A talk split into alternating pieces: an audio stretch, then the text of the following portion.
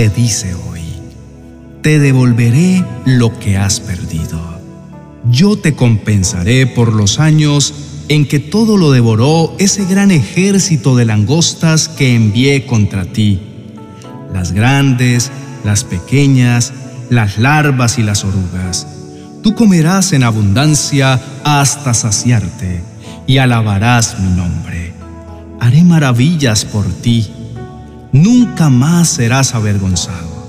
Entonces sabrán que yo estoy en medio de Israel, que yo soy el Señor tu Dios y no hay otro fuera de mí. Nunca más será avergonzado mi pueblo. Joel capítulo 2 versos 25 al 27. Querido hijo, has pasado por dificultades, pero te prometo que hoy verás mi mano. Nunca serás avergonzado y siempre estarás junto conmigo, porque yo soy tu rey y estoy listo para defenderte. Te devolveré todo lo que has perdido en estos tiempos en lo que todo parece estar de cabeza, en el que sientes que la vida te cambió de repente, en cuestión de días, en estos momentos donde te viste expuesto a circunstancias para las cuales no te sentías preparado y por supuesto, en estos tiempos donde sientes que has perdido algo, yo estaré contigo. En estos momentos quiero que recuerdes que yo soy tu Dios y te restauraré y estaré a tu lado. En los momentos de dificultad nos resulta urgente poner nuestra mirada en aquel que nunca pierde, en aquel que nos ha dicho en su palabra, ustedes cautivos que mantienen la esperanza, regresen a su fortaleza. Les digo que voy a darles en bendición el doble de cuanto tuvieron que sufrir.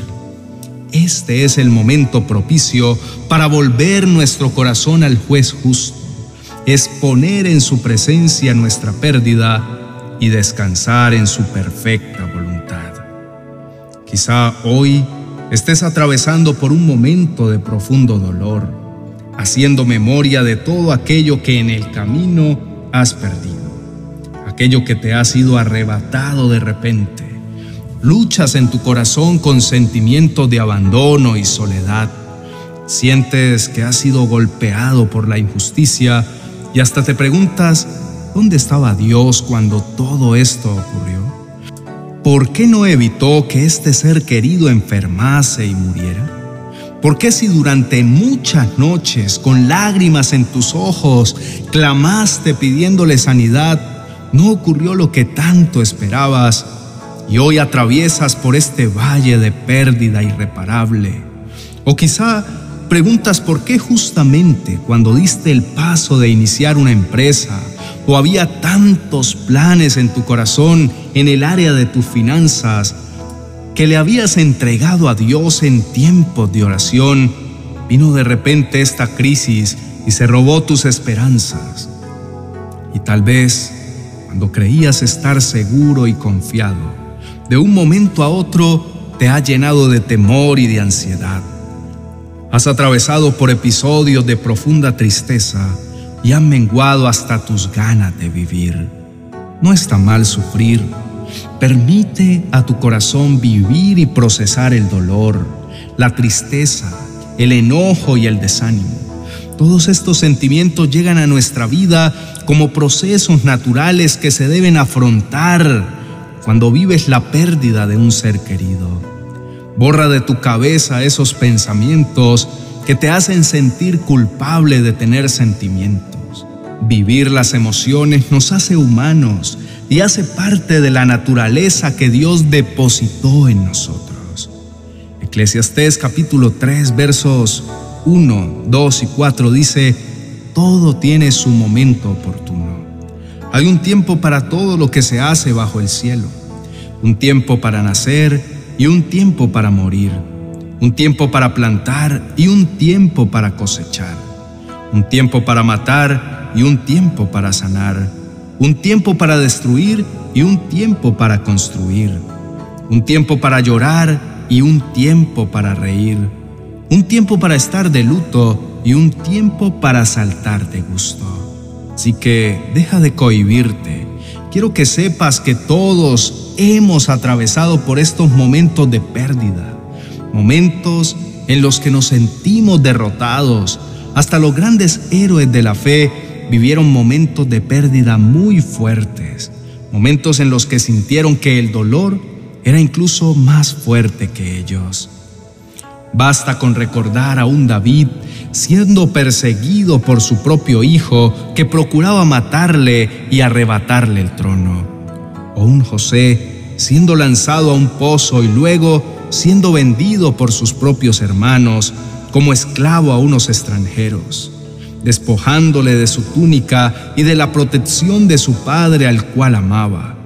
O Daniel siendo llevado esclavo a Babilonia, donde no solo le arrebataron su libertad, sino que también le quitaron su derecho a tener descendencia, para años más tarde arrojarlo al foso de unos leones hambrientos con el fin de arrebatarle su propia vida. Podríamos hablar de muchos más personajes de la palabra, pero la característica central de estos es que aún en medio de la pérdida, decidieron poner su mirada en el Señor. La pérdida era inminente y en ningún momento fue Dios quien les arrebató aquello que ellos tanto amaban. Pero permitió que esto sucediera en primera medida para darse a conocer a ellos en el valle del dolor, pero también para a la postre hacerles bien y darles mucho más de lo que ellos creyeron haber perdido.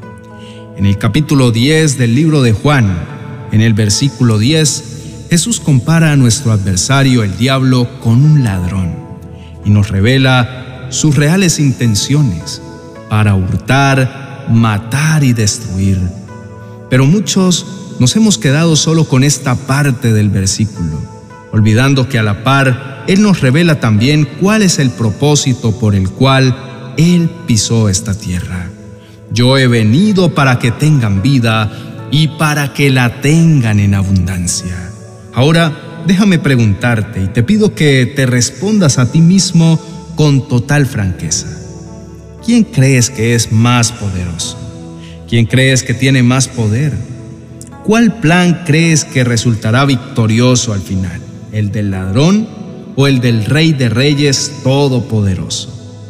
Y aunque la respuesta pareciera ser obvia, muchos de nosotros vivimos teniéndole más miedo al ladrón y llorando por aquello que nos fue quitado, que celebrando la vida abundante que Cristo conquistó para nosotros en la cruz del Calvario, en la que nos promete restitución al doble de todo lo que nos fue quitado. No permitamos que la vida se nos vaya en lamentaciones por aquello que hemos perdido es sano hacer el duelo por nuestras pérdidas, pero en medio del llanto es necesario que avivemos nuestra esperanza en que cada una de las promesas recibidas de la boca de nuestro Dios se cumplirá, a nuestro adversario no le queda otra opción que devolver con intereses todo aquello que nos ha robado, cuando aprendamos a hacer un uso correcto de esa poderosa espada de dos filos que es la palabra de Dios. Por eso te invito a que en este momento levantemos una oración a Dios y expongamos todo aquello que hemos perdido.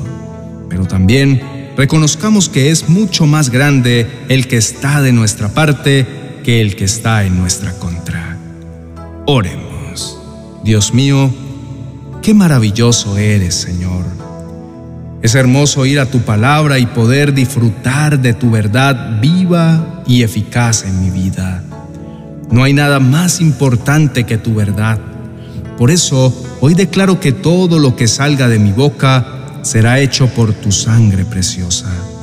Declaro que cada mañana voy a poder escuchar tu voz de forma clara, que nada apartará tu verdad de mi vida y que podré ser tu reflejo en medio de la adversidad que estoy atravesando.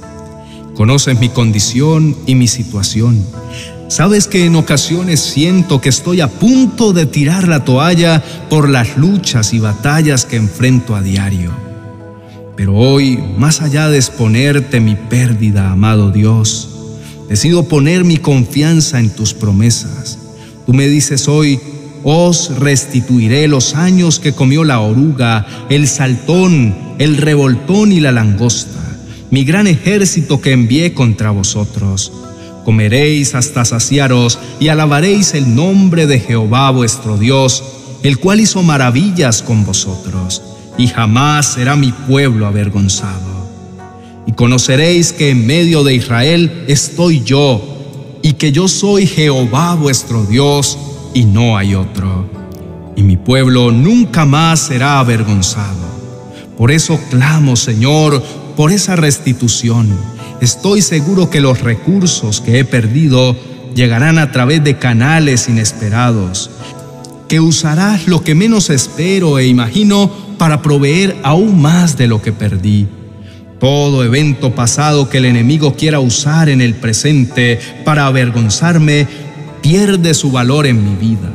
Soy lo que Dios dice que soy y tengo lo que Dios ha decidido entregar en mis manos. Te pido perdón por aquellas veces en las que cedí al desánimo y a la desilusión, en las que te cuestioné y hasta quise instruirte en cómo obrar, por las veces que olvidé que eres soberano y que nada se te escapa de tus planes, por las veces en que me vestí de dudas y hasta dejé de buscarte porque me sentí defraudado por ti.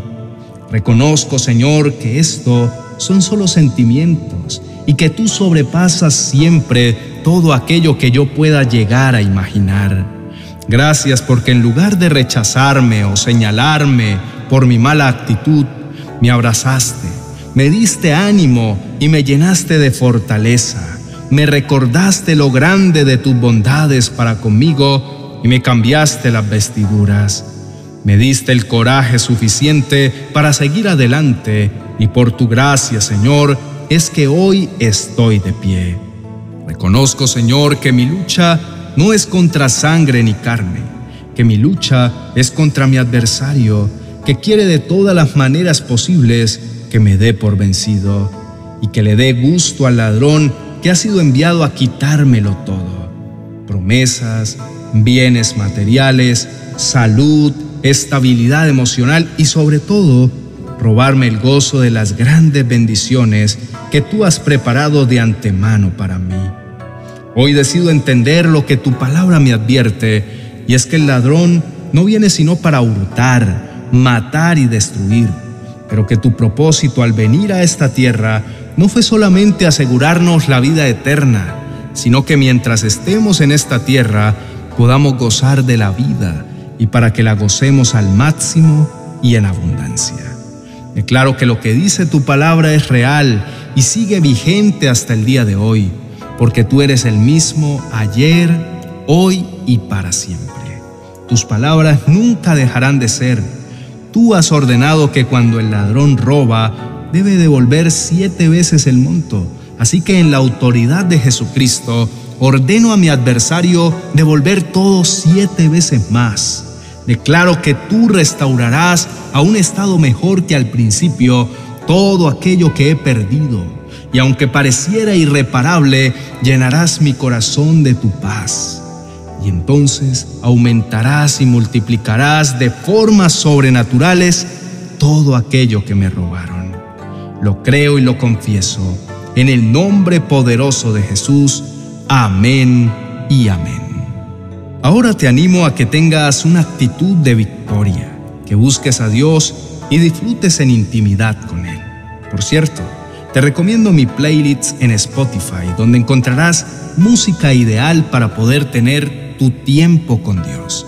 No olvides que Dios está trabajando en ti y te ama. Ánimo. Recuerda que Dios tiene un propósito hermoso para ti. Dios te bendiga.